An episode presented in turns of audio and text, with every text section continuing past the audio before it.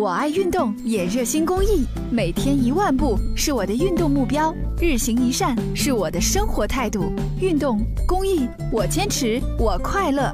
公益题材，乐善人生。随着大家行车安全意识的提高，儿童安全座椅已经成为了居家旅行必不可少的一样物品。可是，面对质量参差不齐的儿童安全座椅，我们又该如何做出选择呢？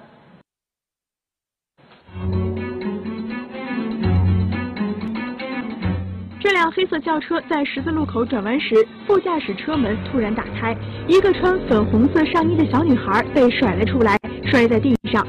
案例虽属少数，但也反映出在车内安全儿童座椅的必要性。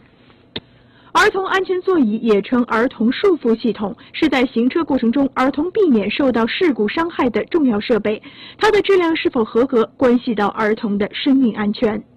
二零一五年九月起，国家质检总局对汽车儿童安全座椅实施安全质量三 C 强制认证，没有通过三 C 认证的儿童安全座椅不得出厂销售。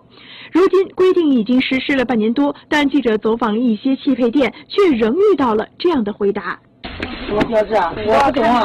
这我给你开个单子，质保终身质保。可能是时间久，这款停产了嘛，完了可能掉了，贴在贴在上面掉了。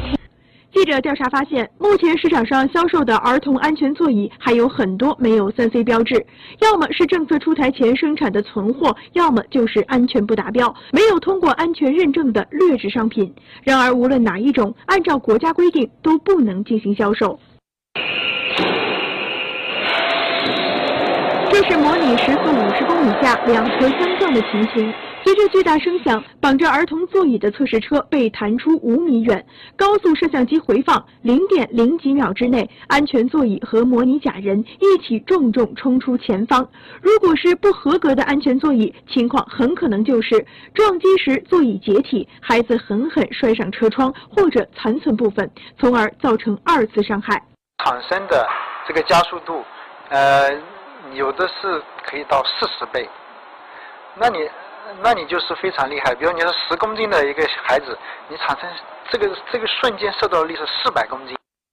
因此，针对儿童安全座椅必须经过三 C 强制认证的质量规定就显得尤为重要，对于消费者权益更是一种保护。二零一五年十月，江苏的一位消费者就以购买的儿童安全座椅没有三 C 标志为由，将销售商告上了法庭，最终获得了三倍价款的赔偿。